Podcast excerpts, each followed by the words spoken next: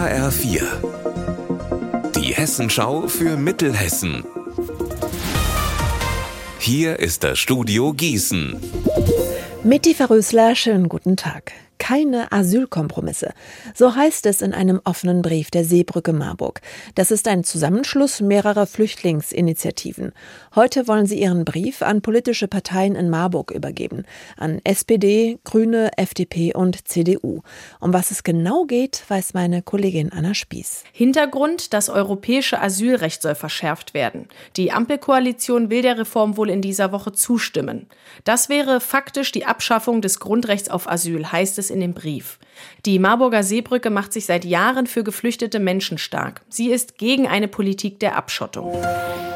Die hessische AfD will unterdessen einen Verein gründen, der Menschen mit Migrationshintergrund willkommen heißen möchte. Die AfD soll damit neuen Wählerschichten zugänglich gemacht werden. Die Gründung des Vereins soll nach HR-Recherchen am 18. Juni im Raum Gießen sein. Mehr von Benjamin Holler. Der Verein wolle sich so wörtlich gut integrierten Menschen öffnen, die sich zur deutschen Leitkultur bekennen würden.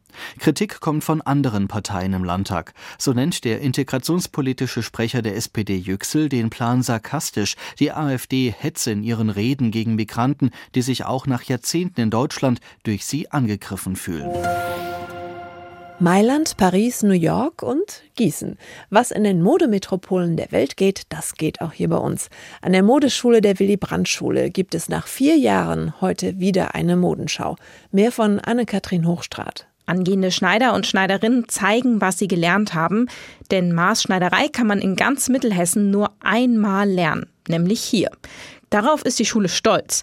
Die Modenschauen der vergangenen Jahre waren wegen Corona und dem Umbau der Schule ausgefallen. Gleich zweimal werden die Kleider rund ums Thema Blau und Schwarz heute vorgeführt. In Bad Camberg gibt's ab heute eine Kneipampel. Die Ampelfigur stellt den Pfarrer und Wasserdoktor Sebastian Kneip dar. In Bad Nauheim, Nidder und Vilbel gibt es solche Ampeln bereits. Unser Wetter in Mittelhessen.